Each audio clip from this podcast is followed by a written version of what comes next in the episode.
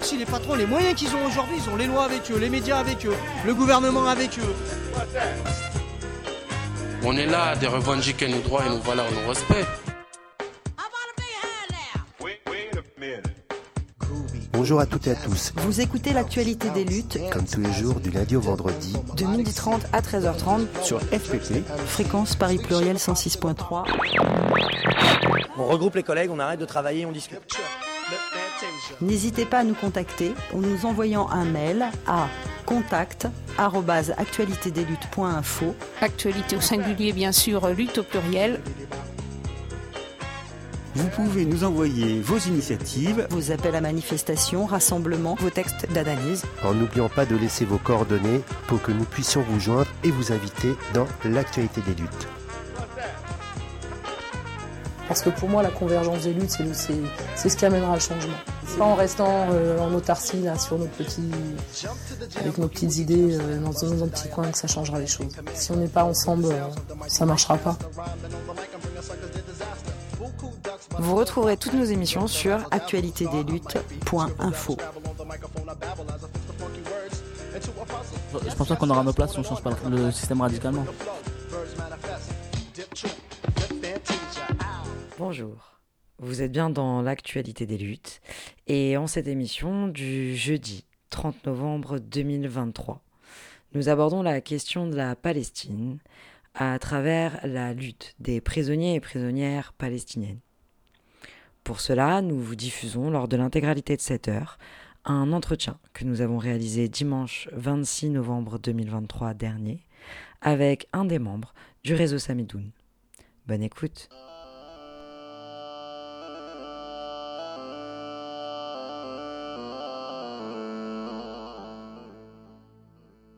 Moi, c'est Adèle. Je fais partie de, de Samidoun Paris Banlieue, qui est la section parisienne de Samidoun. Samidoun, c'est un réseau international de solidarité avec les prisonniers palestiniens. On existe euh, depuis 2011 et on est présent dans une euh, quinzaine de pays. Euh, Samidoun, ça a été créé euh, en 2011. C'était à ce moment-là en fait qu'une des plus grandes grèves de la faim collective des prisonniers palestiniens, elle s'est mise en place. Et euh, à ce moment-là, en fait, les camarades qui ont créé le, réseau se sont rendus compte qu'en Palestine, la, voix des prisonniers et des prisonnières, elle était audible, c'est-à-dire que tu as des émissions de radio qui en parlent, tu as des sites qui sont spécialisés dans cette question-là, les militants, en fait, chaque branche euh, de parti politique, chaque, chaque euh, parti de la lutte de libération nationale a une branche dédiée aux prisons. C'est vraiment une question, et puis toutes les familles, en fait, elles sont concernées par la détention. C'est quelque chose qui est hyper actif, euh, hyper visible en Palestine et dans la diaspora, mais euh, dans les centres impérialistes et en Occident, c'est une dimension qui est pratiquement absente en fait de la lutte de solidarité avec le peuple palestinien. Donc du coup, c'est pour ça que les, camarades qui ont créé le réseau, ça leur semblait important de remettre les, les prisonniers et les prisonnières au centre de l'équation. Mhm. Alors, euh, ces euh, derniers jours, euh, dans les médias traditionnels, on a pas mal entendu parler justement de cette question des prisonniers, due à la décision qui a été prise là de libérer une partie des prisonniers, prisonnières aussi majoritairement palestiniennes en échange de certains otages. Avant de revenir là-dessus spécifiquement, nous on avait envie justement de prendre un tout petit peu plus euh, de recul et donc euh, déjà de revenir sur effectivement la place, euh, le rôle qu'a la prison, la manière dont Israël utilise la prison. Très concrètement, dans l'état, enfin dans dans le contexte colonial euh, israélien, on, va dire, donc ce qui se passe en Palestine historique, mais c'est le cas en fait dans tous les contextes coloniaux. On peut parler de Kanaki, euh, c'est le cas également, genre dans les Antilles euh, actuellement, mais c'était le cas en fait dans les colonies, euh, euh, dans, dans l'histoire, euh, genre que ce soit l'Algérie, euh, le Vietnam, etc. En fait, c'est que la prison, euh, c'est un moyen de contrôle euh, de la population autochtone. Ça s'exprime comment en, en Palestine? En Palestine, en fait, il n'y a pas une seule famille euh, qui n'a pas été confrontée de près ou de loin en fait, à l'incarcération. C'est quelque chose qui touche les Palestiniens et les Palestiniennes, mais en fait d'où qu'ils soient. C'est-à-dire que c'est pas, euh, contrairement à ce qu'on pourrait entendre, c'est pas quelque chose qui concerne que les résistants ou des gens qui pourraient porter des armes. En fait, c'est, euh, ben, t'es un artisan, tu traverses la mauvaise rue pendant un raid de, l'armée euh, coloniale, et ben ils vont te ramasser ta famille va pas savoir dans quel centre de détention t'es, ça va leur être caché, tu n'as pas forcément accès à des avocats tout de suite. Et donc voilà, tu vas subir un interrogatoire et donc tu vas être confronté à cette détention-là, à l'appareil répressif colonial. Et donc en fait, toute présence autochtone euh, en Palestine est suspecte. Par exemple, il y a un outil qui, euh, qui commence à être pas mal connu euh, en France, c'est qui est employé par l'État colonial. C'est quelque chose qui date de la, de la Palestine du mandat britannique. C'est la détention administrative. Et en fait, c'est la détention administrative, en fait, c'est un régime de détention qui est de plus en plus utilisé par, par l'État colonial. Et ça leur permet en fait de détenir un Palestinien ou une Palestinienne sur un temps plus ou moins indéfini, c'est-à-dire que c'est renouvelable à l'infini. Il y a des gens qui passent des années et des années en détention administrative euh, sans, qu'on, sans que l'accusation ait à monter de dossier, c'est-à-dire qu'il n'y a pas de dossier qui est présenté à la personne qui est incarcérée, il n'y a pas de jugement, c'est un tribunal militaire qui statue. Euh, l'avocat, il ne sait pas euh, euh, de quoi est accusé la personne qui est en détention administrative. L'accusé lui-même ne le sait pas. En fait, c'est un moyen pour l'État colonial d'enfermer à tour de bras les, des gamins, des enfants dès l'âge de, de, 13 ans. Ça peut être des militants associatifs. donc voilà, la prison, en fait, dans le contexte colonial, sert à mater la population euh, sert à, lui faire peur. La prison, ça concerne pas que les prisonniers, ça concerne aussi leurs familles. On voit en fait que c'est comme une tâche d'huile, c'est-à-dire qu'il euh, y a un résistant qui va euh, faire une opération, qui va être accusé d'avoir commandité une opération, ou quelqu'un qui est en lien même avec des groupes de manière très lointaine, il va être en détention. Et ben, souvent l'État colonial, il va emprisonner aussi sa mère, il va emprisonner son père, une, Hein, ses frères, euh, etc. Et donc euh, ça fait tache d'huile en fait. Euh, et donc ça permet vraiment d'instaurer la peur dans la population, ça permet aussi de, de, de, casser une sorte de normalité dans le tissu social qui fait que tous les jours il y a des raids en Cisjordanie, tous les jours il y a des, il y a des, des dizaines d'arrestations. Il y a d'autres formes d'emprisonnement qui existent. Je veux dire, tous les prisonniers palestiniens euh, dans les prisons de l'autorité palestinienne, par exemple, ce pas des prisonniers politiques. Mais en gros, dans les prisons coloniales, les prisonniers palestiniens sont des prisonniers politiques palestiniens parce qu'ils sont enfermés par la, puissance occupante, par l'État colonial, et c'est parce qu'ils sont palestiniens euh, qu'ils sont, euh, qu'ils sont enfermés. Est-ce que tu aurais quelques chiffres? Avant le 7 octobre, avant début octobre, on en était à un peu plus de 5000 euh, prisonniers politiques palestiniens. Euh, dans les 5000, il y avait euh, plus de 150 enfants et adolescents. Il y avait une trentaine de femmes. Et il me semble que tu avais un peu plus de. aux environs de 1200, 1500 détenus administratifs. La situation elle a évolué très vite parce que, après le 7 octobre, il y a eu un appareil répressif colonial qui s'est mis, euh, en branle. Et euh, donc il y a eu des arrestations massives. Donc de 5200, de 5300 prisonniers politiques palestiniens début, octobre, on en est très vite arrivé là, à l'heure actuelle à 7000.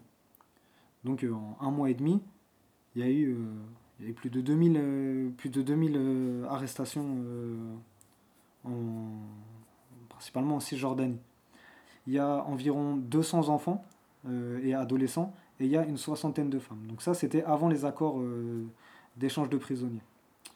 En plus de ça, il y a des travailleurs euh, gazaouis qui ont été arrêtés très massivement, que ce soit dans les territoires de 48, que ce soit en Cisjordanie, ou même à leur passage hors de la, de la, bande de Gaza. Et s'ils avaient un statut spécial, c'était qu'ils n'étaient pas comptés dans les dans les 7000 euh, prisonniers politiques palestiniens. C'était euh, une catégorie à part. Donc c'était en plus des 7000 prisonniers palestiniens, tu as 3000 travailleurs gazaouis. Et au total, il y avait 10 000 euh, Palestiniens qui étaient retenus captifs.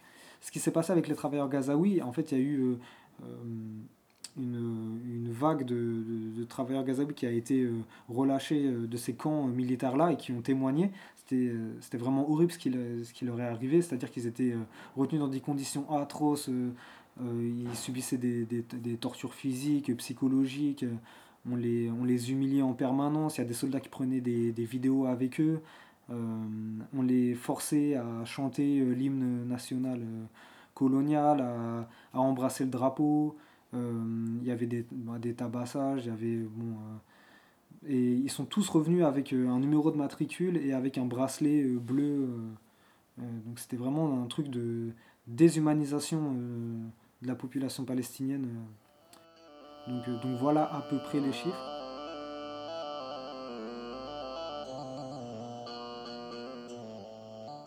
Justement, ces derniers jours a été mis en avant la question de ces prisonniers, notamment du fait de l'échange qui a été décidé pendant donc, ce, qui est, ce qui est appelé une trêve. tout simplement déjà, comment est-ce que vous, vous avez interprété cette décision On n'a pas à dire si une population qui subit un génocide a le droit de se reposer 4 jours ou pas. Mmh c'est qu'il y avait un million et demi de déplacés.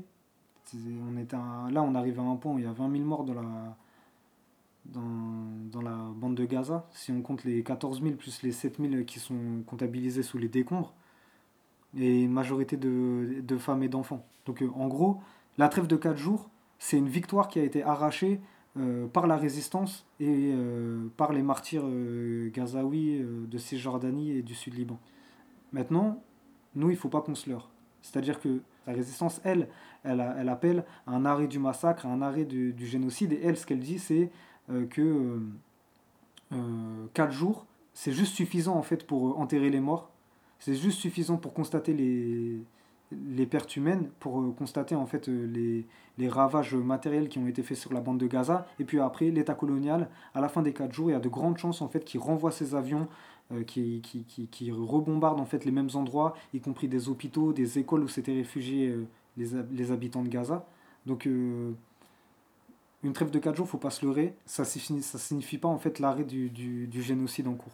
C'est pour ça que nous, ici, on encourage les gens en fait à pas à redoubler de vigilance en fait, à, à, réinvestir en fait les mobilisations, donc c'est-à-dire aller en manifestation, aller dans les rassemblements qui sont organisés localement euh, dans ton quartier, dans ta fac, euh, euh, de participer aux initiatives qui ont lieu dans ton lieu de travail, etc.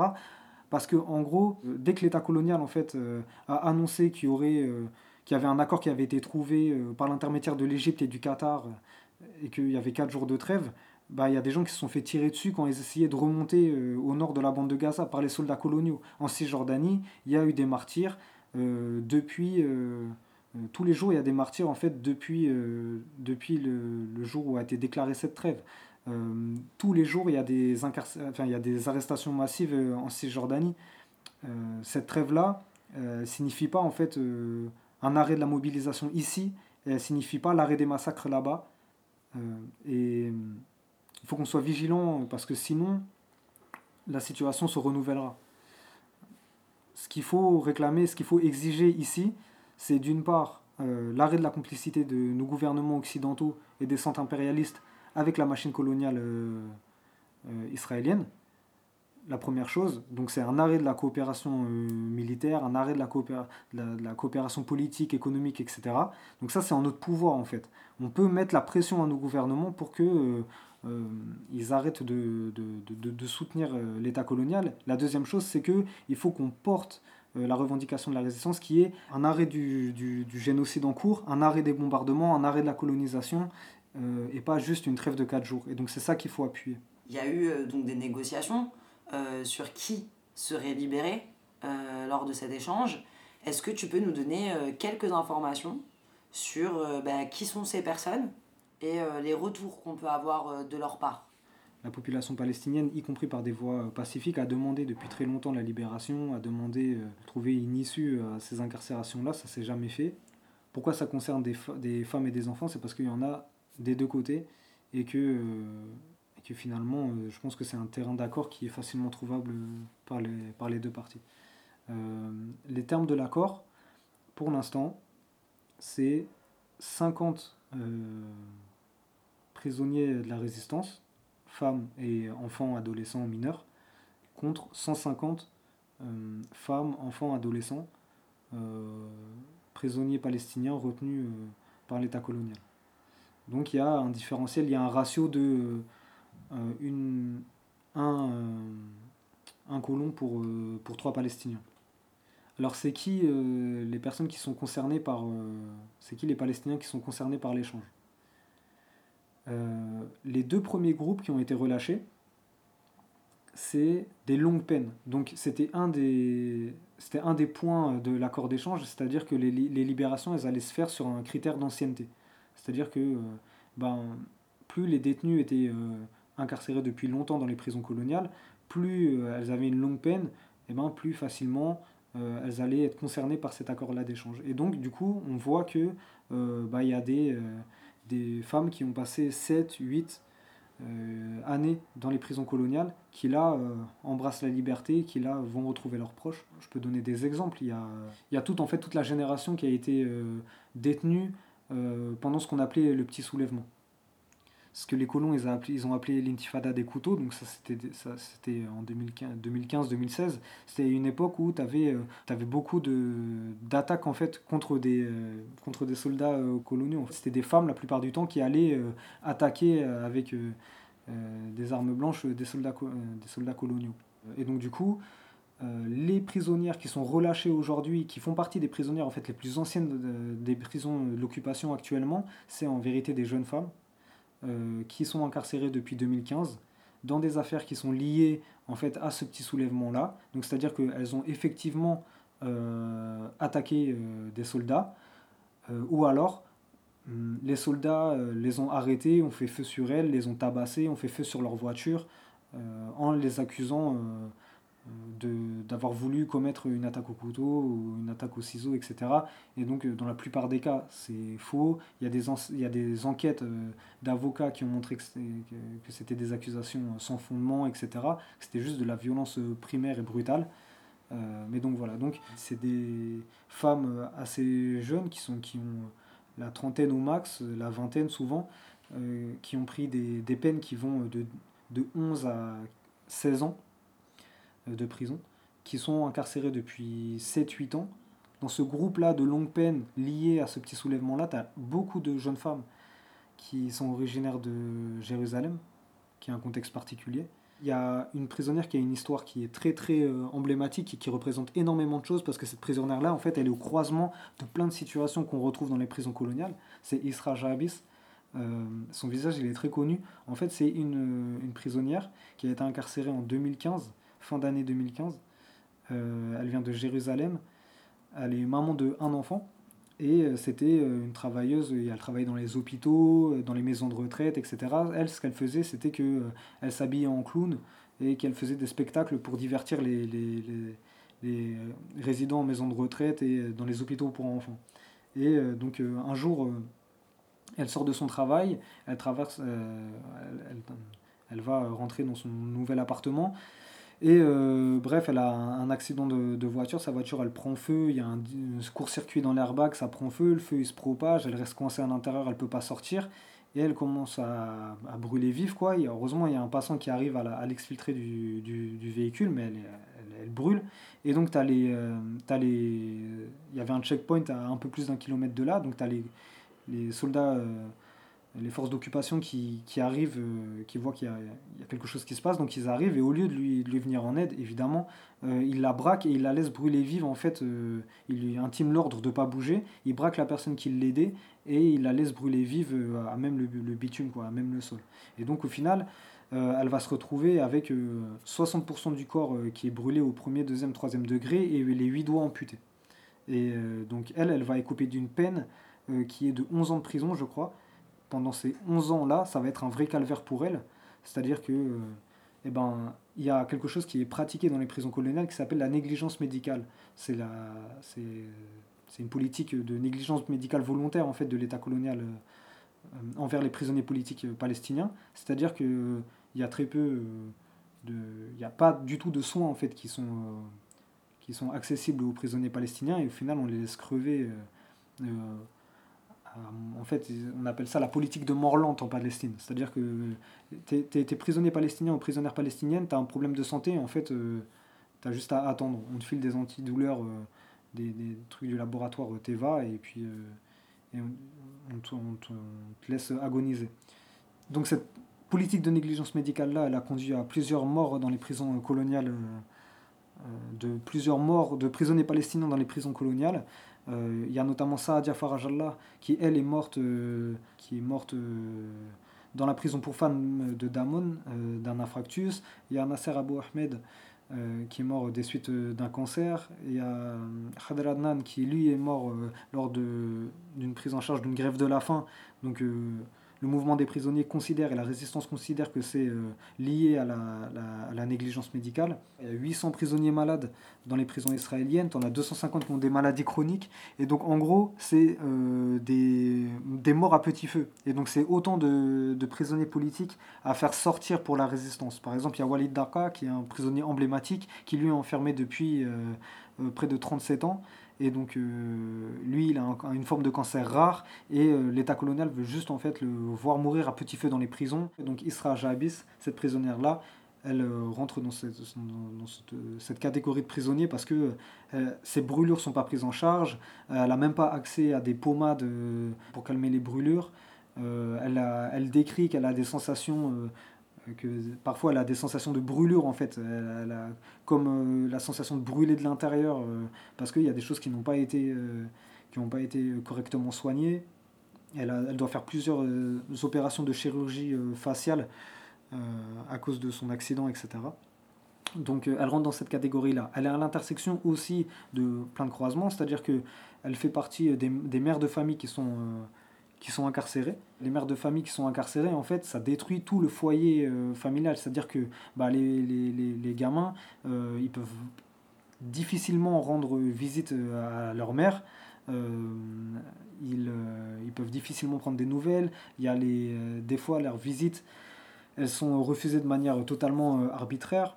Ils grandissent sans l'amour, sans maternel, ils sont pris en charge par la famille, etc.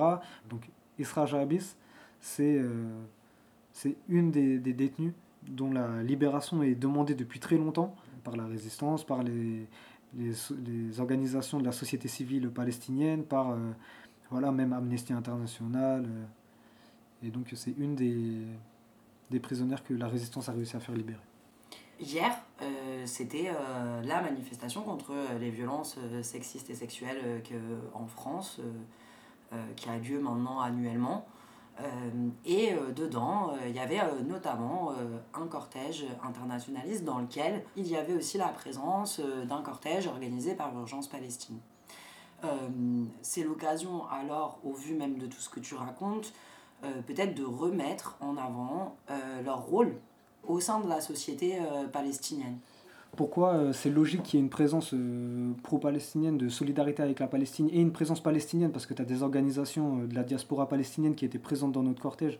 Pourquoi en fait c'est logique qu'on soit présent à cette, à cette manifestation-là contre les violences sexistes et sexuelles? C'est parce qu'en fait, dans le contexte colonial, tu as l'ensemble de la population colonisée qui est victime de la violence du colonisateur. Et les femmes, de par leur place dans la société, de par leur place dans la société palestinienne, mais dans toutes les sociétés, elles, euh, elles subissent cette violence-là de plein fouet. C'est-à-dire que souvent, euh, elles sont au centre euh, du fonctionnement de la société, elles sont au centre de la, de la cellule familiale, et donc du coup, elles subissent l'incarcération du mari, elles subissent l'incarcération de l'enfant elles, elles vont être, comme je l'avais dit, par exemple, un résistant, eh ben, euh, pour faire pression euh, contre lui, on va incarcérer euh, sa sœur, on va incarcérer sa mère, et donc il y a des femmes de la prison pour femmes qui sont incarcérées pour ça. Mais comme elle touche toutes les composantes de la société colonisée, elle produit aussi une réaction et une résistance de toutes les composantes de cette société-là. Et donc évidemment que les femmes palestiniennes, en fait, c'est pas juste des spectatrices passives de l'oppression euh, euh, des hommes palestiniens. depuis le début en fait de la lutte de libération nationale, euh, les, les, palestiniennes, en fait, elles ont, elles ont résisté par, tous les moyens possibles. Elles ont résisté en fait en tenant bon, juste en fait en, en transmettant euh, l'histoire de leur famille euh, à leurs enfants, en apprenant en fait euh, comment résister à leurs enfants. Elles ont résisté en transmettant de la culture, donc que ça soit les, la, culture vestimentaire, la culture culinaire, que ce soit la musique, etc. Et la culture, c'est une des meilleures armes en fait pour résister et pour lutter contre le colonialisme, parce que le colonialisme en fait veut l'effacement euh, de la société colonisée. Et quoi de plus euh, efficace pour effacer euh, une société que d'effacer sa culture? Et donc du coup, en remettant la culture au, centre de la lutte de libération nationale là, en la, en la mettant au centre du combat, eh ben, euh, on dynamise la société, on transmet quelque chose aux générations futures et donc on, s'oppose euh, de manière concrète au colonialisme. Et donc les femmes, euh, en prenant, une, en ayant cette part-là archi importante dans la société, dans la culture palestinienne, pardon, elles ont résisté culturellement. Elles ont résisté aussi en prenant les armes. C'est-à-dire que très très tôt, en fait, euh, il y, avait des femmes qui ont pris et qui ont joué un rôle extrêmement important euh, dans la résistance armée euh, en Palestine. donc soit en intégrant des branches armées de partis politiques existants, ou en faisant des actions individuelles, en s'opposant physiquement, en fait, comme je racontais tout à l'heure pour le petit soulèvement, à la présence militaire sur, euh, dans leur ville, etc. Et euh, il y a aussi une résistance de la société civile euh, qui rentre dans un autre cadre, donc qui va être plutôt dans l'engagement associatif. et donc ça, les femmes, elles jouent, une rôle, un, elles jouent un rôle extrêmement important. en résistant, elles subissent un durcissement de la répression de l'État colonial. voilà, à la prison pour femmes, par exemple, il y avait une représentante euh, d'un parti de gauche du Front populaire de libération de la Palestine, euh, Khalida Jarrar, qui, était, qui a incarcérée. C'était une élue, elle avait un statut tout à fait légal. Euh, et donc elle, a été incarcérée à la prison pour femmes de de tu avais une représentante de l'Union des comités des femmes aussi, donc celle qui gérait l'Union des comités des femmes qui a été incarcérée. Elle, elle faisait, elle, elle avait un, tâches administratives, associatives, d'une ONG qui était reconnue, etc. il y a des journalistes, euh, il y a des étudiantes aussi qui, euh, qui font partie d'organisations étudiantes et qui sont pour la plupart déclarées illégales et interdites par l'État colonial qui finissent en prison. Donc en fait, les femmes, elles font partie de, elles font partie euh, de la résistance du peuple palestinien. Et donc, pourquoi c'est logique en fait d'afficher une présence palestinienne dans la manifestation contre les violences sexistes et sexuelles? C'est parce que le colonialisme est une machine violente est une, est une machine qui, qui engrange de la violence, qui sème la mort et la destruction partout où elle passe. Et cette violence-là, elle est dirigée euh, contre les femmes. Et donc il faut visibiliser en fait le combat quotidien des femmes palestiniennes, euh, encore plus quand on voit le ratio de femmes euh, qui, qui, sont comptabilisées dans les, dans les victimes du génocide. Donc, pour nous, c'était tout, à fait logique. والله يا بلال يوم الكرامة قبل ترابة. والله يا بلال يوم الكرامة قبل ترابة. والله يا رصاص والله يا رصاص من فوق الجبل لالي. أحمد سعادات أحمد سعادات وجيوش العدد هابة والله ورجال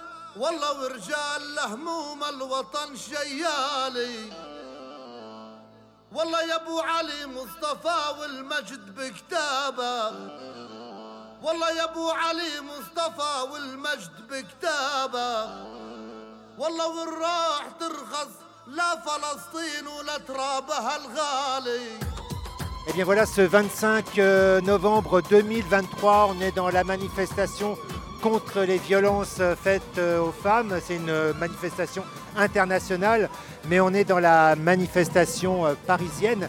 Et là, je suis avec un, cortège soignants et soignantes contre le massacre à Gaza. Qu'est-ce qui vous a aujourd'hui amené sur cette manifestation? Alors, euh, bah, tout d'abord, on voulait dénoncer le massacre actuellement qui se passe à Gaza. nous, on est des soignants, on s'est sentis très impliqués par le contexte quand on a vu que les hôpitaux de Gaza se faisaient bombarder. Ensuite, on n'ignore pas que dans la santé, il y a quand même beaucoup de, soignantes, pas seulement des. Euh, enfin, beaucoup plus de, femmes que d'hommes. Et euh, en, fait, on voulait euh, porter la voix des, soignantes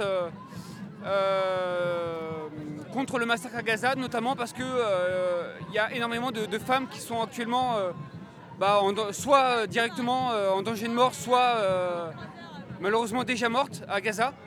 Et, c'est pour ça qu'on est là aujourd'hui, pour aussi montrer que, le, contexte des, violences faites aux femmes, ce n'est pas que en temps de paix, ce n'est pas que en temps de, démocratie, c'est aussi dans des contextes très instables, dans des, moments de guerre, et, et que voilà, il ne faut pas les oublier. Vous venez d'hôpitaux différents ou euh, d'un seul hôpital? On vient de différents hôpitaux, de professions différentes. Il y a des aides-soignants, il y a des infirmières, euh, il y a des IBOD, il y a toutes sortes de euh, professions du milieu hospitalier.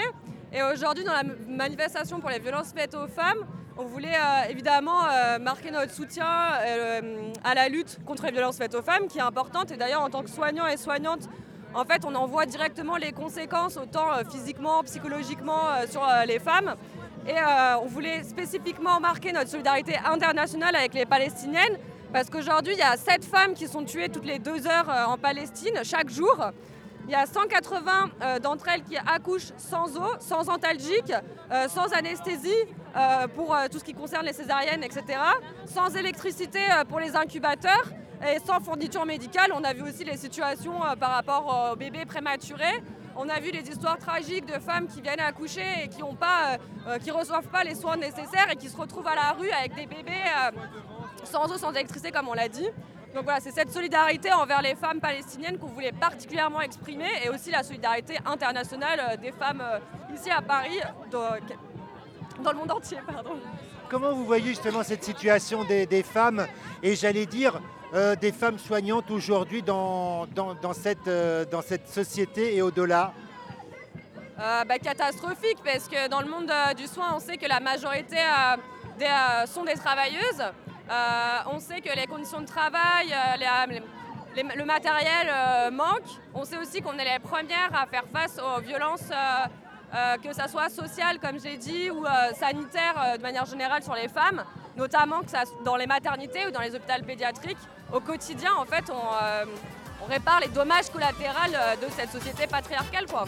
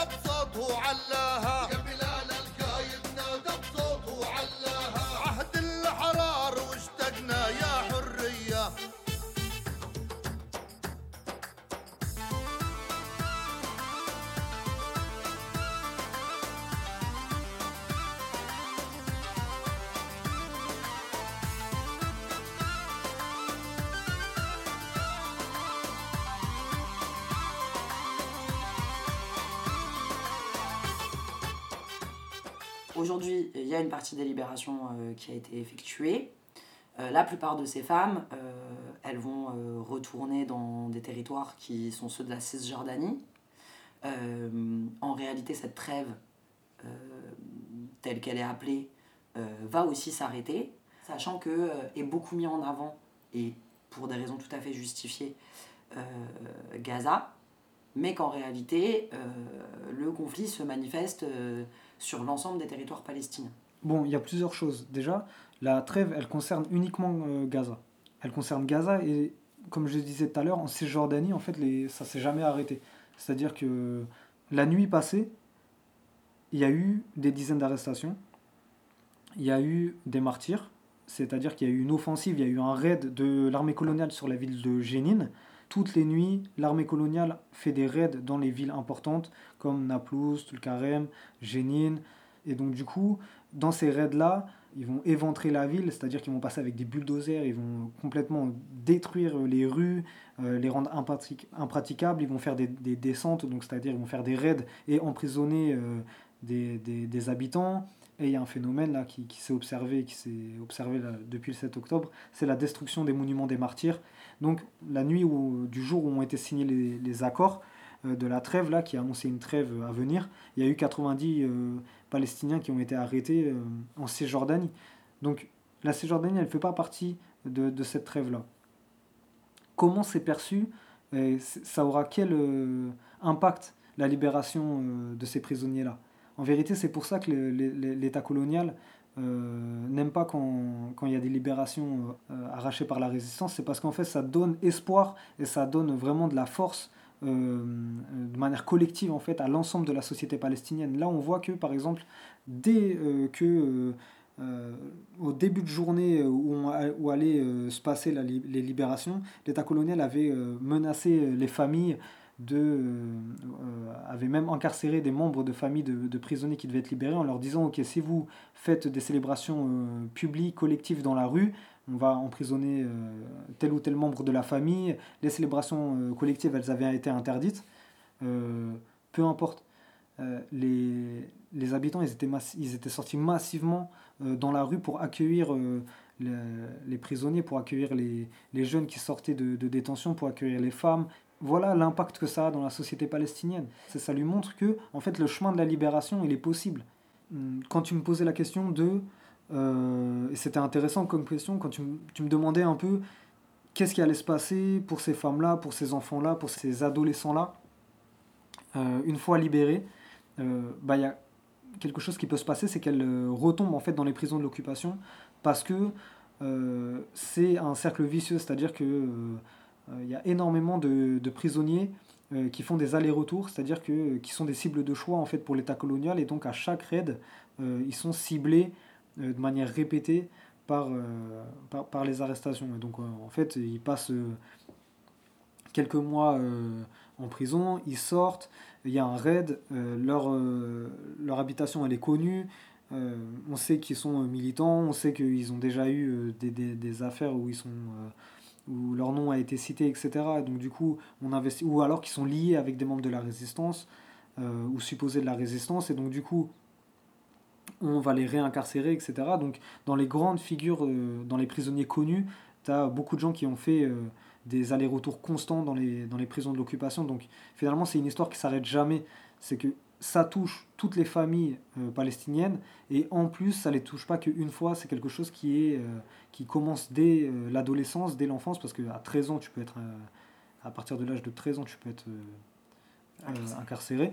Et donc, du coup, après, ça va te suivre toute ta vie. C'est que c'est pas une histoire, c'est pas une page qui se clôt, qui se, qui se ferme. C'est-à-dire que même là, dans les, dans les prisonnières actuelles, dans la prison pour femmes. Mais c'est quelque chose qui concerne euh, évidemment en grosse majorité les hommes, parce que les femmes, c'est une tout, toute petite euh, parcelle de l'enfermement colonial. Et donc, du coup, en fait, les prisonniers palestiniens, ils font des, des allers-retours euh, allers-retours constants. la question, alors, c'est aussi celle de se demander comment ça se passe, là, dans les prisons. Alors, cette question des conditions de détention des, dans les prisons coloniales, c'est quelque chose qui est extrêmement important. Et donc, euh, en temps normal, il y a cette question-là déjà de euh, la négligence médicale, comme on l'a dit tout à l'heure. Donc la négligence médicale, c'est le fait que bah, en fait, les prisonniers et les prisonnières palestiniennes, elles n'ont pas accès aux soins qui leur euh, sont nécessaires. Et donc finalement, quand on a des maladies chroniques, quand on a des cancers, quand on a, besoin, de, soins, des problèmes neurologiques, des problèmes psychologiques, etc., finalement, il y a une politique qui est mise en place dans les prisons coloniales qui nous empêche d'avoir accès aux soins. Il y a aussi euh, une politique euh, d'isolement. Donc en fait, ça consiste en quoi? Les détenus qui peuvent représenter une menace politique, elles sont souvent isolées du reste euh, des, des, prisonniers. Ça, c'est des mesures punitives, donc c'est les représentants des détenus, c'est un peu les leaders du mouvement des prisonniers dans les prisons, parce qu'en fait, ce qu'il faut savoir, c'est que dans les prisons, le mouvement des prisonniers est hyper organisé, c'est-à-dire que chaque parti politique a une branche des prisons. Et donc, du coup, les prisonniers politiques, ils peuvent, ils peuvent trouver leur affiliation dans les prisons. Et donc, du coup, bah, en fait, ça permet de retrouver euh, euh, une notion de groupe, ça permet en fait euh, d'avoir accès à de la, formation politique, de la formation religieuse, culturelle, etc. Et ça permet voilà, de, de, de, supporter le coût de l'enfermement et d'en faire, de faire finalement de la prison une école de formation politique. Par exemple, c'est le cas avec des, des cadres en fait du Front populaire de libération de la Palestine, euh, dont Ahmed Saadat, qui est le secrétaire général euh, du FPLP, l'État colonial va les cibler prioritairement en fait pour détruire, euh, pour essayer d'affaiblir en fait le mouvement des prisonniers, et donc ils vont isoler ces, ces représentants-là, ces cadres-là, mais aussi ils vont isoler des membres les plus fragiles du mouvement des prisonniers, des prisonniers politiques palestiniens. Par exemple, il y a un cas, c'est Ahmed Manasra, qui lui, c'est un, un, jeune, un jeune homme qui a été incarcéré, je crois, à l'âge de, de 13 ans, lorsqu'il était tout, tout petit. Il a passé plusieurs années en isolement. Il a développé des troubles psychologiques en fait. Et donc du coup là, il arrive à la vingtaine. Euh, il est toujours euh, incarcéré. Il y a aussi le cas euh, à la prison pour femmes d'une prisonnière qui a des troubles neurologiques et donc en fait qui a été mis en isolement et ça, ça, a empiré son état. Il y a aussi quelque chose qui est monnaie courante en fait pour les prisonniers, c'est qu'en fait leur, leur, jugement il va être repoussé et il va s'étaler dans le temps. Donc du coup ça va prendre un an, deux ans, trois ans et euh, c'est des allers-retours constants dans, dans, un bus de transfert en fait euh, où les prisonniers ils sont exfiltrés, enfin ils sont euh, sortis de la prison, ils sont constamment attachés. Il y a des détenus malades et blessés qui transitent par ce, par ce bus-là dans, des, dans des, des, conditions atroces. Et donc ils font le tour des prisons comme ça pour récolter les prisonniers, ils les emmènent en au tribunal militaire. Bah, en fait leur audience est reportée, ils n'ont pas plus d'indications. Donc du coup ils font un aller-retour archi épuisant en bus, euh, avec des brimades des, des, gardiens, etc. Ça peut servir aussi de pression psychologique. Finalement, tu es tout le temps dans l'incertitude, tu sais pas quand est-ce que ta sentence elle va tomber, euh, ça, ça répond à aucune logique. Il y a aussi euh, le cas des interrogatoires les interrogations, c'est des, des, des, moments extrêmement violents, extrêmement humiliants, où euh, les, inspecteurs ils jouent sur les tabous religieux, ils jouent sur les tabous familiaux, ils vont faire pression sur la famille, donc des fois ils font, ils font venir en fait des membres de la famille pour assister à l'interrogatoire et leur montrent des photos, des vidéos. Il y a pour les, pour les femmes, il y a des cas où, où en fait il y a des, des femmes qui se retrouvent euh, invectivé par, par, plusieurs soldats, par plusieurs gardiens, menacés, etc., menacés de viol, menacés de, de torture physique, etc. Il y a des tortures physiques qui sont effectives, des tabassages en règle, et cette phase d'interrogatoire-là, elle est extrêmement violente pour les, pour les prisonniers palestiniens. Euh, et puis ensuite, ce traitement-là, il s'est empiré après le 7 octobre. Déjà, en temps normal, le mouvement des prisonniers, il a ses martyrs. Il y a Khadr Adnan, Nasser Abou Ahmed, euh, Sadia Farajallah pour les plus euh, récents mais il y a en vérité 243, depuis 1967, il y a 243 martyrs euh, du mouvement des prisonniers. Et il y en a 17 dont les corps ils sont retenus par l'État euh, colonial. Et là, ça s'est aggravé depuis le 7 octobre parce que il y, a, euh, y a eu une augmentation du niveau de violence dans les prisons, des tabassages réguliers dans certaines prisons comme Megiddo, la prison de Hofer, euh, bref, donc depuis le 7 octobre, euh, il y a eu 6 euh, martyrs dans les prisons coloniales, et 6 martyrs dans un temps aussi court, c'est quelque chose qui n'avait jamais eu lieu. Et donc c'est des faits qui sont localisés dans certaines prisons. Donc il y a deux martyrs à la prison de Megiddo et deux martyrs à la prison de Hofer. Et c'est des, cas où c'était des des prisonniers qui ne souffraient pas de problèmes de santé, des prisonniers qui ont été vus en, bonne santé euh, quelques heures auparavant et qui après sont déclarés morts. La mort elle est maquillée, la mort elle est, euh, elle est reconnue euh, un, deux, enfin un ou deux jours après. Et dans des circonstances, on ne connaît pas les circonstances de la mort, les corps ils sont retenus par, le, par l'État colonial. Il y a plusieurs témoignages, notamment de jeunes qui sont sortis via les accords d'échange qui racontent, donc du coup des jeunes de Megiddo qui racontent comment euh, les, les, matons en fait ils tabassaient les, les, les prisonniers euh, euh, dans, dans, dans, ces prisons-là. Il y a des tortures physiques, il y a des vidéos qui sont sorties où on voit des, des, des prisonniers agenouillés, immobilisés pendant un temps très long, menottés, les yeux bandés, à même le bitume, et raillés par les, par les gardiens. Euh, il y a des descentes qui sont organisées dans les cellules où euh, les, les gardiens ils font usage de gaz lacrymogènes, ils, ont des, ils, tabassent les, les, les, détenus, ils les sortent euh, violemment des, des cellules, etc. Ça, c'est quelque chose qui se fait de manière régulière tout au long de l'année, mais là, depuis le 7 octobre, il y a eu un, une hausse de cette, de cette violence-là. Il y a aussi euh, des cas d'isolement collectif, c'est-à-dire que les prisonnières, par exemple, elles, euh, elles racontent que qu'elles ne pouvaient pas sortir toute la journée depuis le 7 octobre. En fait, elles, elles restent euh, cantonnées en fait à leur cellule et elles peuvent sortir que 20 minutes pour faire leur toilette. Dû en fait à l'augmentation des arrestations, il y a un surpeuplement massif dans les prisons, c'est-à-dire que là, y a, y a des, maintenant il y a des détenus qui dorment par terre, à même le sol, donc ça pose des questions d'hygiène.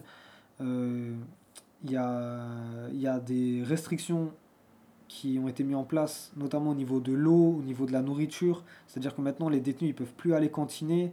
Euh, ils ont euh, des rations de nourriture qui sont extrêmement faibles et qui sont euh, à la limite du comestible en fait, et une impossibilité à, à voir leur avocat et à recevoir des visites de leur famille. Donc ça, c'est depuis le, depuis le 7 octobre. Donc c'est représentatif en fait de la violence quotidienne que doivent endurer les, les, les Palestiniens et les Palestiniennes. C'est-à-dire que ils sont soumis à l'arbitraire des soldats en passant les checkpoints, euh, lors des raids sur la ville, en allant visiter des proches euh, en détention, lorsqu'ils croisent euh, un colon qui a une latitude totale, enfin qui ils n'ont aucun compte à rendre les colons de la manière dont ils se comportent en Cisjordanie. Et alors que les Palestiniens, eux, doivent faire attention à tout et c'est extrêmement fréquent qu'ils subissent l'arbitraire et les abus de, des- des soldats colons.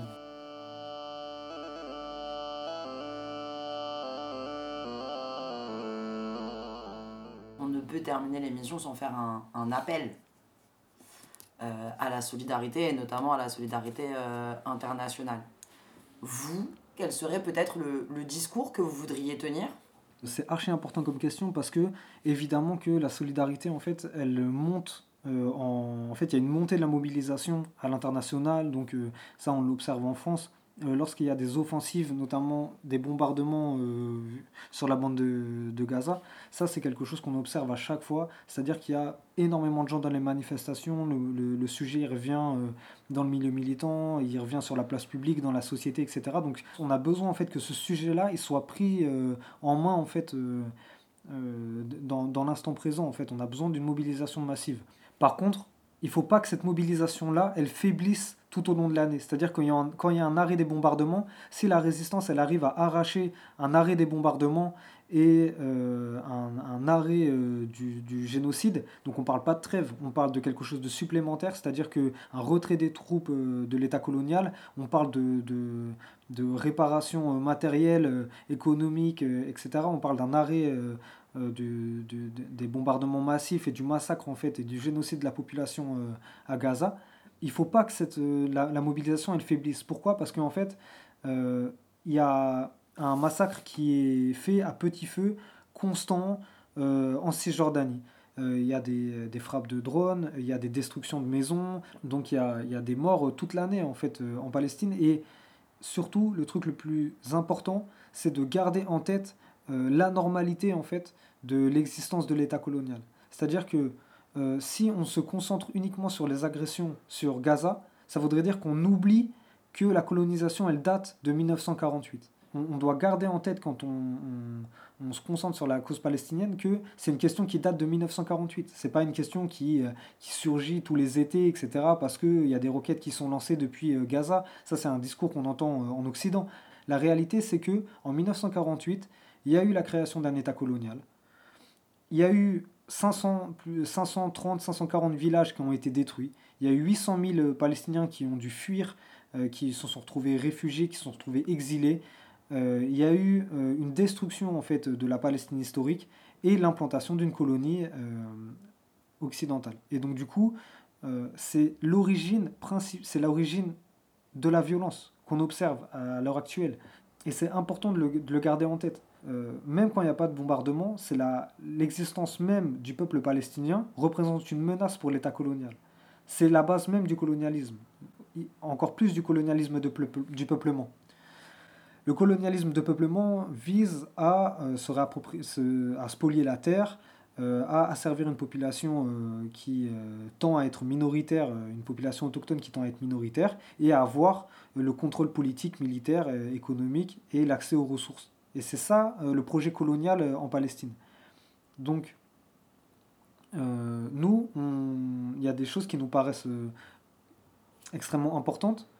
C'est de parler aussi de la résistance en fait des Palestiniens de 48, donc ce que l'État colonial appelle les Arabes israéliens, nous on les appelle les Palestiniens de 48, c'est-à-dire les Palestiniens qui sont euh, dans le cœur même de l'État colonial, ce sont des Palestiniens qui n'ont jamais arrêté euh, de résister. Il y a des cas qui sont très emblématiques, comme euh, Walid Daka, comme Shadela Abu Ayad qui est enfermé actuellement. Il y a autre chose, c'est que la Palestine, c'était pas une terre sans peuple pour accueillir un peuple sans terre. C'est-à-dire que l'État colonial, il s'est basé sur des massacres, il s'est basé sur des spoliations de terres, sur les destructions de villages et sur des, des, des expulsions massives de Palestiniens. Ce qu'il faut savoir, c'est que tu as 70% de la population euh, de Gaza qui, est, qui provient de vagues successives de réfugiés qui, qui, sont originaires de la Palestine historique. En Cisjordanie, il y a aussi des gros points de fixation, donc des camps euh, où se sont établis et finalement qui sont devenus des camps en, pierre, avec des, vrais immeubles, des vraies maisons, etc. Donc nous, quand on nous pose cette question-là de comment et pourquoi continuer la mobilisation euh, s'il y a un arrêt des bombardements, on, dit que euh, nos gouvernements ont une responsabilité historique dans euh, la colonisation de la terre de Palestine. C'est que la terre de Palestine, elle a été colonisée dans une dynamique qui partait de l'Occident et qui a été favorisée par des puissances comme la France, par des puissances comme l'Angleterre, etc., historiquement.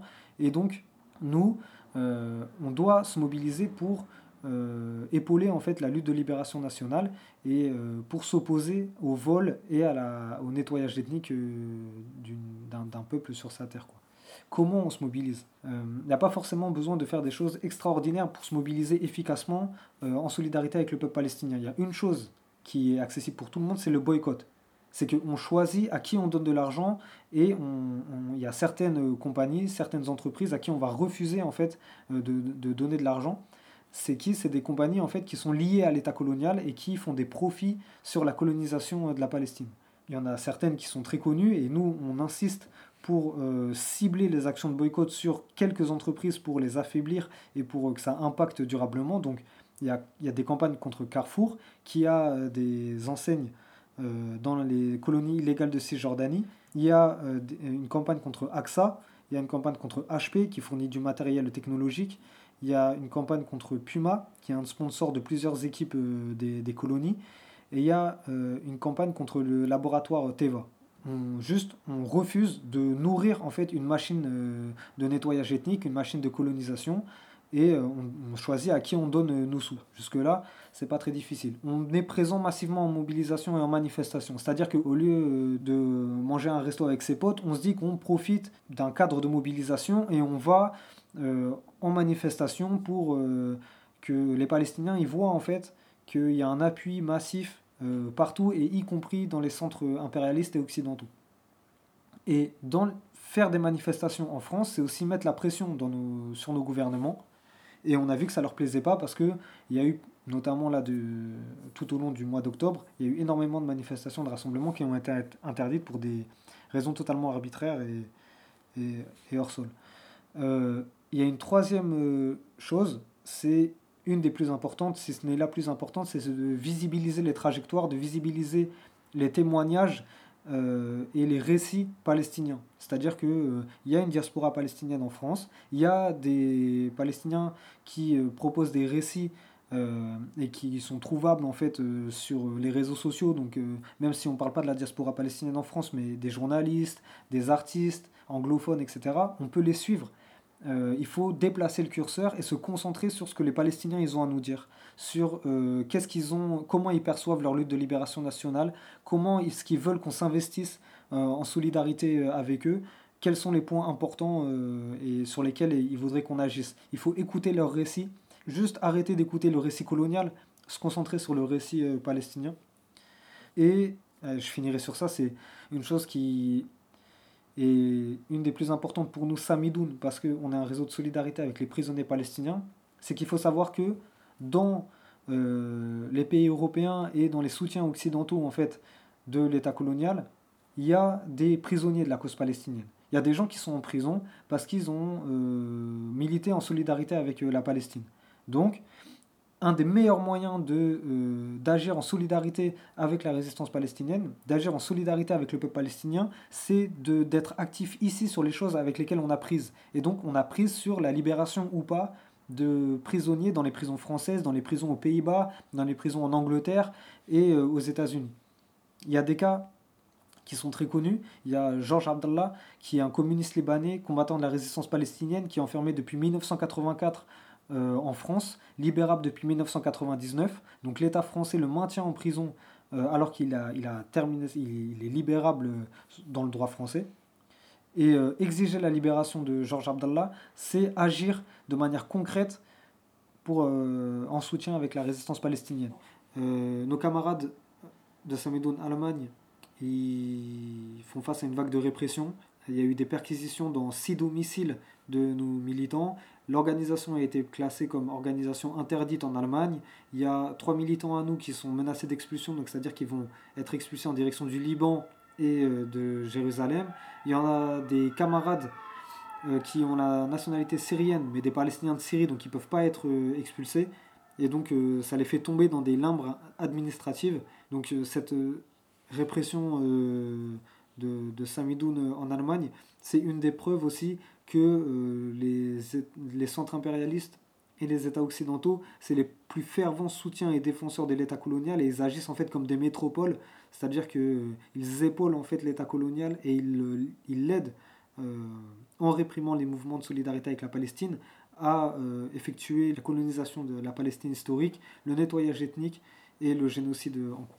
Quoi qu'il en soit, des prochaines annonces dans les grands médias ces prochaines semaines, il euh, restera primordial de s'informer, euh, de venir aux manifestations pour la lutte contre toutes les colonies et la disparition de l'impérialisme. Euh, si on a besoin d'avoir des slogans universalistes qui fonctionnent à l'international pour toutes et tous et qui permet par ailleurs de faire le lien avec les grandes puissances impérialistes et qui participent aujourd'hui du soutien euh, à l'attaque de la Palestine. De ouf. Et je sais que tu veux finir le. Mais ça, c'est cadeau. Les auditeurs là, de l'actu des luttes, celle-ci, elle est... elle est pour vous. Donc, du coup, pour rebondir, on va placer quelques citations. La première, c'est euh, de Rassan Kanafani, un des résistants les plus importants en fait du FPLP et euh, qui était un écrivain très renommé à l'international de la littérature palestinienne qui lui disait voilà l'impérialisme a étendu son corps sur le monde entier euh, la tête en Asie, le corps au Moyen-Orient et ses artères euh, en Afrique et en Amérique latine. Et il disait partout en fait où on fragilise, partout en fait où on impacte l'impérialisme, ça donne de l'espace et ça sert la révolution mondiale. Et donc du coup, euh, si ici on agit mais pas que en solidarité avec la Palestine, mais à partir du moment en fait on crée une brèche dans les mouvements sociaux, dans les mouvements euh, voilà euh, qui s'opposent, euh, je sais pas en intervention dans les interventions de la France-Afrique voilà, sur le territoire africain, dans l'ingérence au Moyen-Orient, dans son appui à l'État colonial, mais quand aussi en fait on, on aide de manière concrète euh, les mouvements indépendantistes, que ce soit aux Antilles, que ce soit en Guyane, que ce soit au Kanaki, tout ça, ça sert la libération d'autres peuples, y compris le peuple palestinien. Donc, euh, on a des intérêts communs ici, en tant qu'exploités, à soutenir la lutte de libération nationale palestinienne, parce que, c'est une deuxième citation, en libérant la Palestine, il nous libère nous-mêmes. Finalement, en se mobilisant collectivement en soutien avec ceux qui libèrent la Palestine, donc les résistants palestiniens, euh, on apprend à se mobiliser euh, collectivement et en fait on redécouvre quelque chose de notre humanité parce qu'on s'oppose à la forme d'humanité euh, qui est en cours en Palestine, qui est le colonialisme et donc qui est la négation de l'humanité des, Palestiniens. Et au contraire, si on oublie la Palestine, et ça c'était une phrase d'un communiste libanais qu'on aime beaucoup, qui est, est Sama, Sama Idris, et donc lui disait si nous abandonnons la Palestine, nous nous abandonnons nous-mêmes. Et donc finalement, ça rentre en complémentarité avec la phrase précédente. C'est-à-dire que euh, que ce soit les générations euh, qui sont issues de l'immigration et qui ont cette histoire de colonisation en fait euh, dans l'histoire familiale dont, en fait les, les parents les grands-parents ont subi le colonialisme savent ce que c'est en fait de, de subir l'injustice coloniale que ce soit au Cameroun que ce soit au Vietnam que ce soit en Algérie au Maroc en Tunisie partout où il y a en fait il eu Mozambique, Guinée-Bissau, partout où il y a eu des luttes pour se libérer du joug colonial, si on abandonne la lutte de libération nationale palestinienne, si on les abandonne dans l'oubli, si on les lègue au silence et à l'oubli, eh ben, euh, on se trahit nous-mêmes, on trahit le combat de nos anciens, on, trahit le combat des générations présentes. Et on aura, on aura un compte à rendre aux générations futures quand elles nous demanderont ce qu'on a fait effectivement pour appuyer la lutte euh, d'exploiter. De, C'est aussi nous redonner euh, de la vitalité, nous redonner de la force que d'appuyer ces luttes-là. parce que c'est en s'opposant à l'inhumanité qu'on retrouve l'humanité et qu'on arrive à, recréer des, dynamiques de mobilisation, etc. Eh ben, merci beaucoup. Vous retrouverez toutes nos émissions sur actualitédesluttes.info. Je pense pas qu'on aura nos places si on change pas le système radicalement.